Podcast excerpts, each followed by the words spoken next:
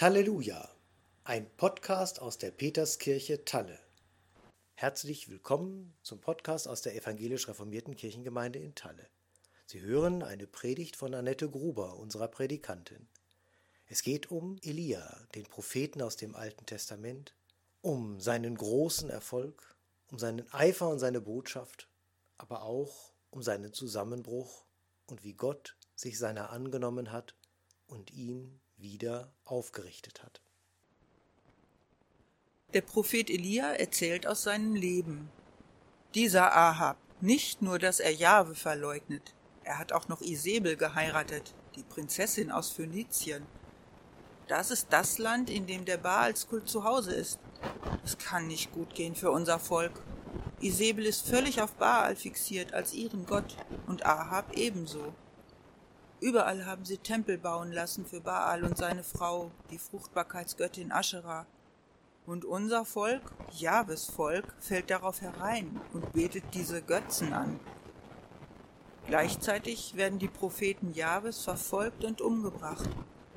Das wollte Jahwe nicht länger ungestraft hinnehmen. Er beauftragte mich, eine dreijährige Dürre zu verkünden.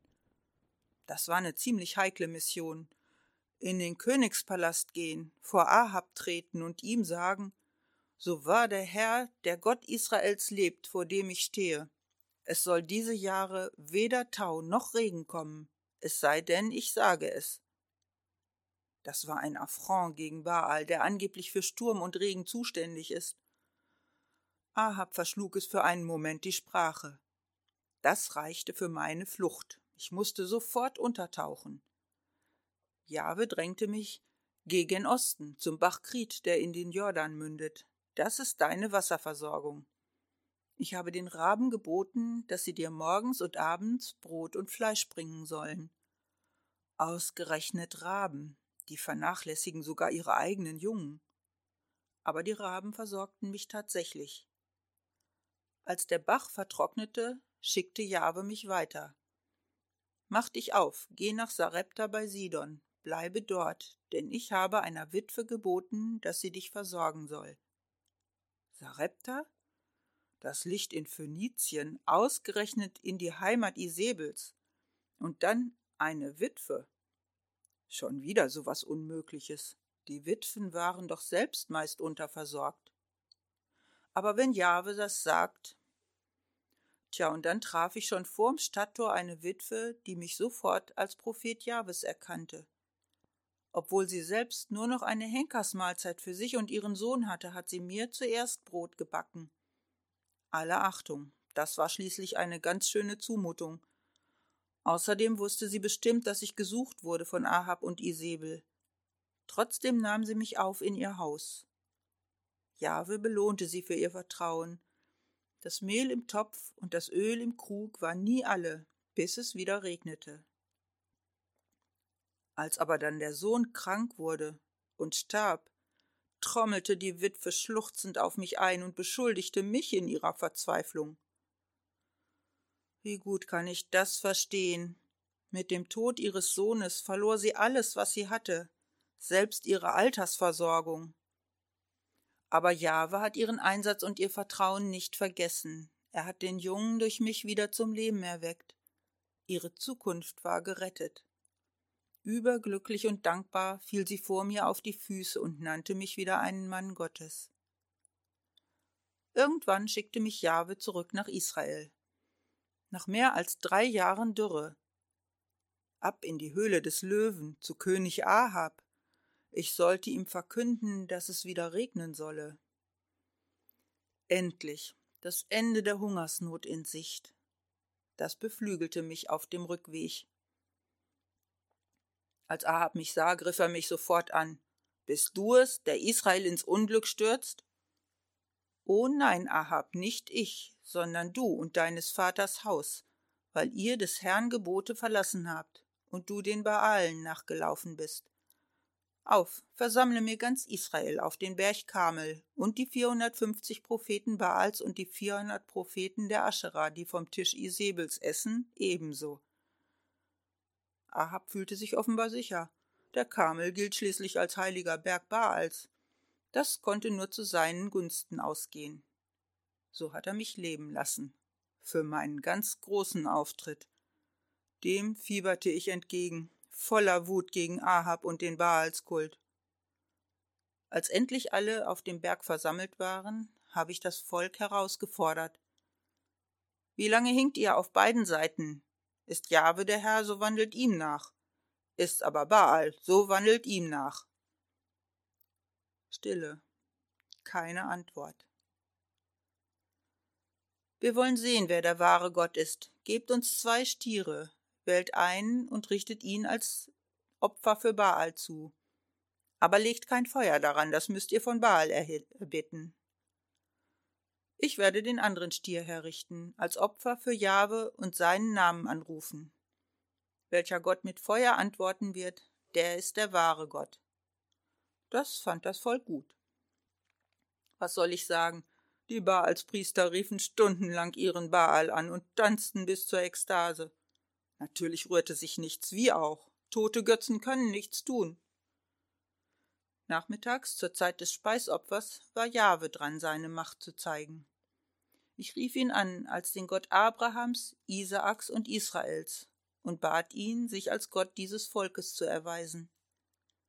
Sofort fiel ein solches Feuer vom Himmel, dass das Opfer innerhalb kürzester Zeit verbrannte, trotz dreifachem Durchnässen mit Wasser. Sogar die Steine des Altars wurden weggeleckt von den Flammen. Da fiel das Volk aufs Angesicht und rief Der Herr ist Gott, der Herr ist Gott. Die Propheten Baals waren noch ganz benommen, so dass sie das Volk ergreifen konnte, bevor auch nur einer entkommen konnte. Alle mussten sterben. Und dann kam der ersehnte Regen. Ich war so aufgeputscht, dass ich mit Gottes Hilfe noch vor Ahab herlaufen konnte, bis Jesreel aber dort erreichte mich Isebels Morddrohung. Das hat mich umgehauen. Ich lief um mein Leben bis Beersheba in Juda, ließ meinen Diener dort und lief weiter in die Wüste. Irgendwann, irgendwo setzte ich mich unter einen Ginsterstrauch. Ich konnte nicht mehr. Und ich wollte auch nicht mehr. War ich zu weit gegangen in meinem Eifer für Gott? Der Zweifel packte mich. Hatte ich übers Ziel hinausgeschossen? Hätte ich die Propheten am Leben lassen sollen? Aber dann hätten sie doch weitergemacht wie bisher. Und Jahwe hatte doch Mose im Gesetz geboten, dass Götzendiener, die andere zum Götzendienst verleiten, getötet werden sollen. Jahwe, ich kann nicht mehr, und ich will nicht mehr. O Herr, nimm meine Seele, ich bin nicht besser als meine Väter. Ich schaffe es auch nicht, dein Volk zu dir zurückzubringen. Ich habe mich hingelegt und einfach geschlafen. Irgendwann rührte mich jemand an. Steh auf und iss. Da lag tatsächlich ein geröstetes Brot neben meinem Kopf. Hm, wie das duftete. Und ein Krug mit frischem, kühlem Wasser. Tat das gut. Ich aß und trank und legte mich wieder schlafen. Dann wurde ich zum zweiten Mal angerührt. Das war kein Traum, das musste der Engel des Herrn sein. Steh auf und iss, du hast einen weiten Weg vor dir. Ich gehorchte, aß und trank und ging dann zum Berg Gottes, dem Horeb. Immer wieder drehte sich alles in meinem Kopf, was ich erlebt hatte. Vor allem verfolgte mich die Morddrohung Isebels die hat mich völlig fertig gemacht. Und so brauchte ich vierzig Tage und Nächte, bis ich endlich am Horeb ankam. Ich habe mich erstmal in eine Höhle gelegt und geschlafen. Ich war ja völlig ausgepowert. Ich glaube, am nächsten Morgen habe ich erst verstanden, dass das alles kein Traum war. Da kam Jahwes Wort zu mir. Was willst du hier, Elia? Gott, ich habe geeifert, für dich gekämpft, mein Leben aufs Spiel gesetzt für dich, für dein Volk, die Kinder Israel, damit sie umkehren vom Baalskult. Aber sie wollen nicht hören. Sie haben deinen Bund verlassen, deine Altäre zerbrochen, deine Propheten umgebracht. Ich bin der Einzige, der auf dich hört und dir nachfolgt. Ich kann nicht mehr. Ich weiß ja nicht mal, wo ich hin kann. Isebels Leute finden mich bestimmt und die lassen mich sicherlich nicht am Leben. Jahwe hörte sich alles an, und dann forderte er mich auf Komm heraus und stell dich auf den Berg vor mich hin. Pass auf, ich werde an dir vorübergehen. Und dann brach ein Sturm los. Felsbrocken wurden losgerissen, Steinlawinen rollten herab mit einer Kraft und einem Tempo, dass sich niemand hätte retten können, der in der Nähe war. Einen solchen Sturm, solche Kraft, so unerwartet schnell, das hatte ich noch nicht erlebt. Ich stürzte automatisch weiter zurück in die Höhle, um nicht mitgerissen zu werden. Aber ich wusste instinktiv, dass Jahwe nicht im Sturm war. Und dann bebte die Erde. Der ganze Berg begann zu zittern, so dass ich Angst bekam, dass die Höhle einstürzen könnte. Aber auch hier wusste ich, dass Jahwe nicht im Erdbeben war.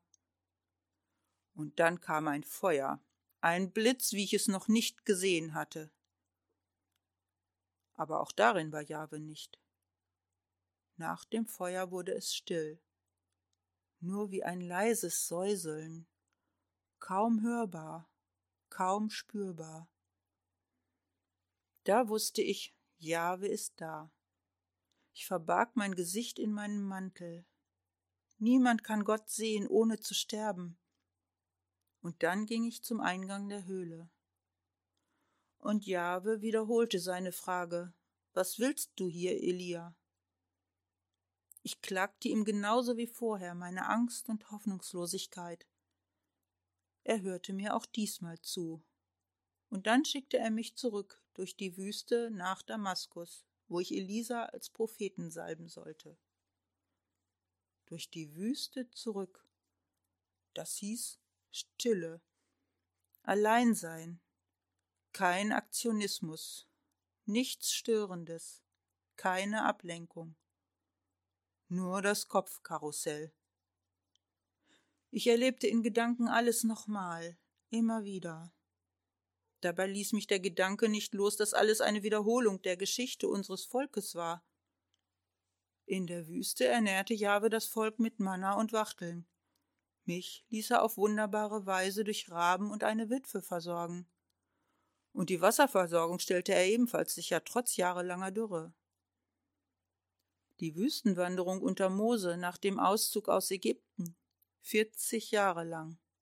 Ich war 40 Tage durch die Wüste gelaufen, zum Horeb, dem Berg Sinai, an dem Mose das Gesetz von Jahwe empfing und damit der Bund Jahwes mit dem Volk Israel geschlossen wurde. Sturm, Erdbeben, Feuer, auch in der Wüste wurden Mose und dem Volk gezeigt, dass Jahwe der Herr ist über die Naturgewalten. Und als Jahwe an Mose vorüberging, verhüllte der ebenso automatisch sein Haupt, wie ich es tat, obwohl ja Mose Jahwe darum gebeten hatte, ihn sehen zu dürfen. Jahwe hat sich mir offenbart, hat mir offenbart, dass er mich nicht aufgibt, so wie er die Witwe für ihren Einsatz belohnt hat und auch in der Trauer nicht hängen ließ. Und er gibt sein Volk nicht auf, so wie er es in der Wüste nicht aufgegeben hat, obwohl es immer wieder murrte und sich sogar das goldene Kalb als Gott geschaffen hatte. Jahwe ist so liebevoll, so geduldig. Er hat mir auch die Zeit der Ruhe geschenkt, die ich brauchte. Jahwe trägt mich, schenkt mir zur rechten Zeit die Kraft, die Höhen und die Tiefen auszuhalten. Ich darf wissen, dass er hinter beidem steht. Jahwe trägt die Verantwortung, damals bei Mose und jetzt bei mir. Und dann schenkte er mir die Kraft für meinen weiteren Weg und dazu einen treuen Weggefährten und Nachfolger, Elisa. Ja, Jahwe ist treu, er steht zu seinen Zusagen und Verheißungen, auch wenn wir Menschen untreu sind. Und der Friede Gottes, der höher ist als alle unsere Vernunft, der bewahre unsere Herzen und Sinne in seinem Sohn Jesus Christus, unserem Herrn. Amen.